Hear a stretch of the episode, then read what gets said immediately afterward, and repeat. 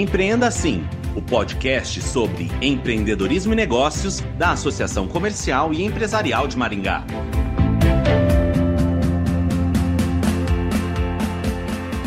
Aguardada há anos pelo setor produtivo e pela sociedade em geral, a reforma tributária foi finalmente promulgada no final de 2023. Mas para entrar efetivamente em vigor, a nova forma de tributação no país precisa de leis complementares que devem ser elaboradas e votadas pelo Congresso Nacional nos próximos seis meses. Para saber mais detalhes sobre a reforma tributária, o podcast Empreenda Assim conversa com a advogada Noroara Moreira, especialista especialista em direito tributário e membro da Comissão de Direito Tributário da OAB Maringá. Obrigada por participar do podcast Empreenda Assim. Olá, eu agradeço muito o convite. Vamos conversar sobre esse tema tão atual de que eu gosto tanto. Qual a sua análise sobre o texto final da reforma tributária promulgado pelo Congresso? A minha análise sobre o texto final, ela é assim, eu gosto sempre de ficar naquele grupo de que vê os pontos negativos, de que vê com, com preocupação ao eventual aumento da carga tributária ou a dificuldade de convivência com é, sistemas que são transitórios, né? Com dois sistemas ao mesmo tempo, o atual e aquele que vai vir a partir de 26. Mas também gosto de pensar que existem alguns benefícios que a gente vai conseguir aproveitar se a legislação complementar que está por vir, ela abraçar as premissas que estão lá na emenda à Constituição. Quais são essas premissas? Principalmente a da simplificação, que é um, um dos grandes motes dessa reforma. E na simplificação a gente pode puxar assim a sardinha para a obrigação acessória. O que, que é obrigação acessória? São aquelas obrigações que a gente tem que cumprir para pagar o tributo. Emissão de guia, né? Vou dar um, esse exemplo assim que é bastante genérico, todo mundo entende. Hoje, para a gente poder recolher tributo, dependendo da atividade que a gente exerce, eu digo a gente, as empresas, né? Tem que recolher uma enormidade de guias e tem que mobilizar uma equipe e contratar pessoas para ficar de olho para ver se está cumprindo certo, se está se tá, é, se, se está gerando as guias corretamente, porque se não estiver, está sujeito a multas. Essa proposta de reforma, essa reforma, na verdade, né, que já está, já está aprovada, ela traz essa simplificação na, na, simples medida de que, se a gente olhar que estão sendo substituídos cinco impostos, cinco tributos por dois, basicamente, então a gente fala da, da substituição PIS, PIS, PIS-COFINS, PIS-COFINS e importação, ISS, ICMS e IPI, por dois, que é CBS e IBS, né? Então, contribuição de bens e serviços, imposto sobre bens e serviços. Se a gente olhar assim, só por isso, é, de fato, vai diminuir a obrigação acessória para a minha empresa vai diminuir o tempo que eu vou usar para ficar emitindo guias. Esperamos que seja uma só, né? Que a proposta é de que seja uma guia só. Mas enfim, não, não sabemos se as leis complementares que estão por vir vão abraçar completamente esse princípio, mas a chance é de que efetivamente exista uma simplificação, o que não vai ser visto uh, é, imediatamente, porque a gente está num regime aí de, de transição, né? A partir de 2026 a gente vai conviver com os dois regimes ao mesmo tempo, o atual e o que está por vir. E até lá, as abóboras eu acredito que vão se encaixar melhor no caminhãozinho das empresas. Vamos ter que conviver com isso, mas esperamos que haja alguma simplificação, sim. Agora, no mais, é, estamos falando de bens e de serviços e sabemos como eles são complexos, como as realidades das indústrias, das prestadoras de serviço são diferentes dependendo do ramo de atuação. Pode ser sim que haja um aumento da carga tributária, pode ser sim que haja uma dificuldade de colocar a nossa realidade, os benefícios que já existem, num sistema novo. Então, são temores que a gente tem que precisam ficar latentes aqui. É importante que a gente estude Vamos torcer para que algumas das premissas prometidas pela reforma, então simplificação, a neutralidade, sejam mantidas né, pelas legislações complementares. Quais foram as mudanças mais significativas para o setor produtivo? As mudanças mais significativas são essas mudanças de paradigma. Hoje a gente tem regimes tributários específicos para as empresas Existem algumas exceções de que eu não posso optar, mas na maior, na maior parte dos casos a gente pode optar qual regime a gente quer, a gente pode optar pelo simples nacional, pelo lucro presumido, pelo lucro real. Lógico, tem regras para isso, mas no geral a gente pode optar por esses regimes. A partir do momento em que a, as premissas dessa reforma passam a valer, a gente não fala mais desses tipos de regime tributário, todo mundo vai estar sujeito a essa nova maneira de tributar com as suas especificidades. A gente tem alguns tributos que vão ser zerados completamente para alguns determinados setores, outros que vão pagar um pedaço das alíquotas, outros que estão sujeitos a regimes diferenciados de tributação. Mas, de uma maneira bastante geral, todo mundo vai participar da neutralidade, que é a não cumulatividade, ou seja, a gente vai as empresas vão pagar os tributos referentes aos bens e serviços que produzirem e vão poder abater aquilo que foi pago nas cadeias anteriores e vão para as próximas aproveitarem também esses créditos. Então é um sistema de paguei, abati, paguei, abati, para que eu pague o tributo somente daquela da parte da cadeia produtiva que eu participei, tanto para bens quanto para serviços. E é uma mudança muito grande de paradigma, eu digo, porque tem muitos setores que hoje pagam a tributação em cima do faturamento, certo? A partir do momento em que estamos todos sujeitos ao regime de, de, de não cumulatividade, né, desse, dessa neutralidade, a gente não está falando mais de faturamento, a gente está falando é, de uma nova forma, uma nova maneira de pensar o recolhimento de tributo.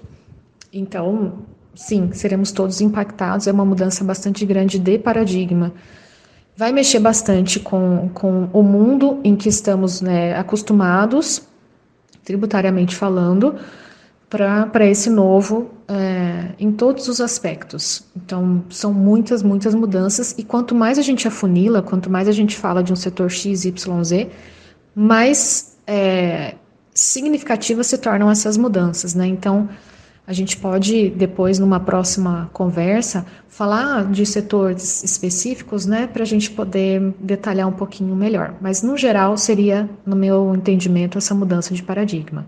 Houve algum setor prejudicado pela reforma? Setores prejudicados, é, logicamente que, assim, enquanto a reforma estava sendo discutida no Congresso, houve muita discussão, muita, uh, muita avaliação de bastidor pelos setores que estavam se sentindo prejudicados, a maior parte deles vinculados ao setor de serviços. E eu digo isso porque hoje os serviços eles são tributados de uma maneira que depois de 2026 vai mudar completamente, né? Então, estou falando aqui de serviços, por exemplo, é, de que tenham a, a, a, fiscalização realizada por órgãos de classe. Então, estou falando aqui de médicos, advogados. Essas pessoas elas estavam alocadas na vala comum, entre aspas, porque elas iam pagar a alíquota cheia, sendo que hoje muitos deles estão sujeitos ao ISS, que é o Imposto sobre Serviços fixo. E a gente fala também sobre tributação do faturamento. Então, a partir do momento que a gente menciona, né, num, num geral ali, numa regra, num, num cenário bastante geral, de 14 de tributação e passamos a falar de 27,5%, 28%, que é o que está falando da alíquota, isso estou mencionando num presumido, né, no regime do lucro presumido. Nossa Senhora, que aumento gigantesco. E é por conta disso que os setores do serviço se mobilizaram muito e, de fato, esses serviços que são regulados por órgãos de classe tiveram essa vitória de terem a alíquota diminuída. Então, vão pagar 30% apenas da alíquota que for fixada. Então, esses setores, eles são de fato diferentes e por isso houve todo esse movimento. Mas aqueles serviços que não são regulados por órgão de classe e que não estejam previstos em alguma das exceções, por exemplo, de alíquotas de 60% ou de zerar alíquotas, que são aqueles serviços essenciais de interesse público, por exemplo, transporte público, saúde, que estão nessas exceções. E os outros serviços todos, né? Como é que eles vão ficar? considerando que muito provavelmente eles não têm um insumo para abater naquela cadeia produtiva que eu mencionei anteriormente. Então, eles provavelmente vão ser onerados, é, e essa é uma, uma opinião bastante geral do, dos especialistas, eu me incluo neles sobre isso. Então, é um setor que vai, vai sofrer um baque, muito provavelmente. E para o contribuinte comum, o que muda? Para o contribuinte comum, muda o bolso, porque se a gente é, pensar que a carga tributária de alguns setores vai aumentar, isso vai explodir lá na ponta, né, no, naquele consumidor final, aquele que usa do bem, aquele que contrata o serviço. Então, é, ainda que exista o sistema de cashback que vai ser vai ser é, fixado, operacionalizado em legislação complementar também, o que a gente está falando em regra é que essa cadeia, ela pode ser, a cadeia produtiva, pode ser que fique mais onerosa para determinados bens, determinados serviços. E isso onere, de uma maneira geral, a população que tem realidades diferentes. Por isso que é importante que o cashback emplaque, mas de qualquer forma, aquelas pessoas que não estão enquadradas, não, não podem se valer ou, né, dessa regra de cashback, não, não seja totalmente aproveitado para elas, vai mudar no bolso, porque a gente vai pagar, pode ser, por produtos e bens mais caros e serviços mais caros. Por que é necessária a aprovação de leis complementares? Eu costumo falar sobre essa questão das leis complementares, fazer a seguinte alusão. Assim, vamos imaginar que a gente está num laboratório, daqueles de escola, que tem aquele esqueleto que a gente estuda ciências. Então, a emenda à Constituição ela é o esqueleto. Ela está lá, ela dá a sustentação ela tem as bases, as premissas, porque é uma mudança na Constituição. A Constituição ela não foi feita para descer a detalhes. A legislação complementar, então, é como se fossem os músculos, as veias é, de, desse grande esqueleto que está lá esperando para ser preenchido, vamos dizer assim. Então, os detalhes, a operação efetiva desses princípios que estão lá na, na, Constituição, eles vão ser definidos por legislação complementar e depois por legislação ordinária. A gente tem uma hierarquia e, e por isso que elas são tão importantes.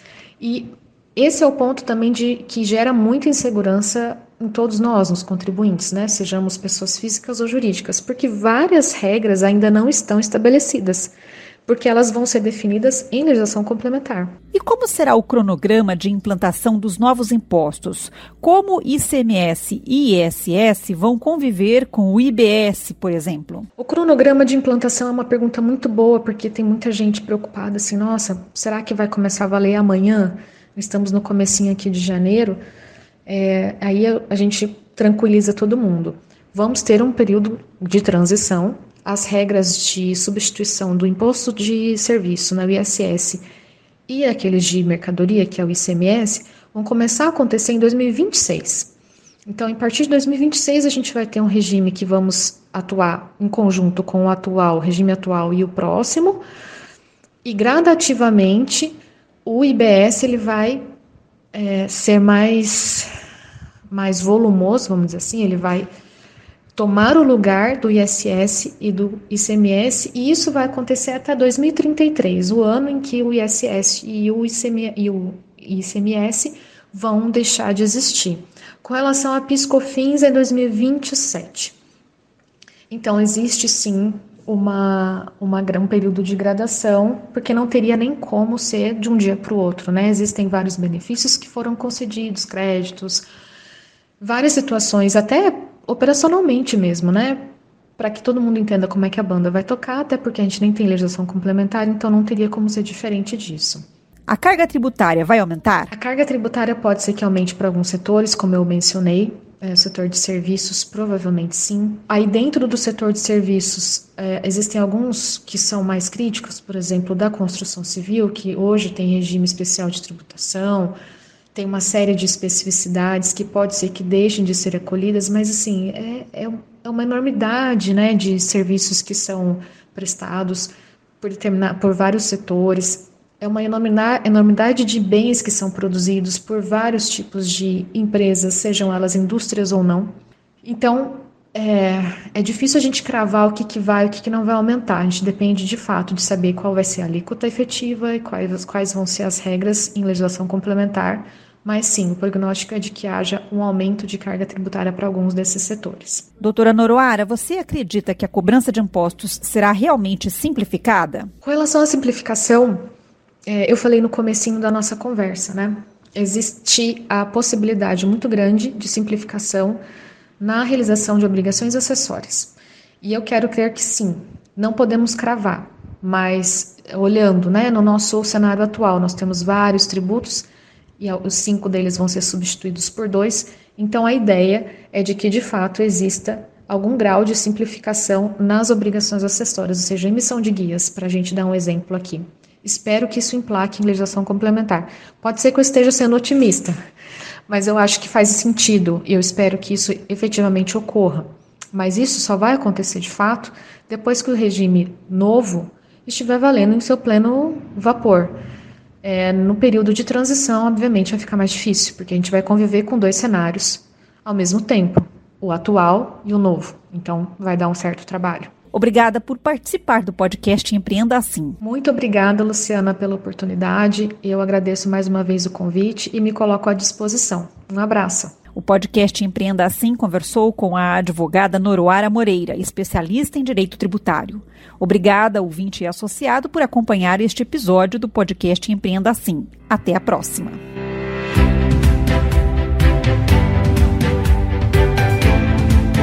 Empreenda Assim o podcast sobre empreendedorismo e negócios da Associação Comercial e Empresarial de Maringá.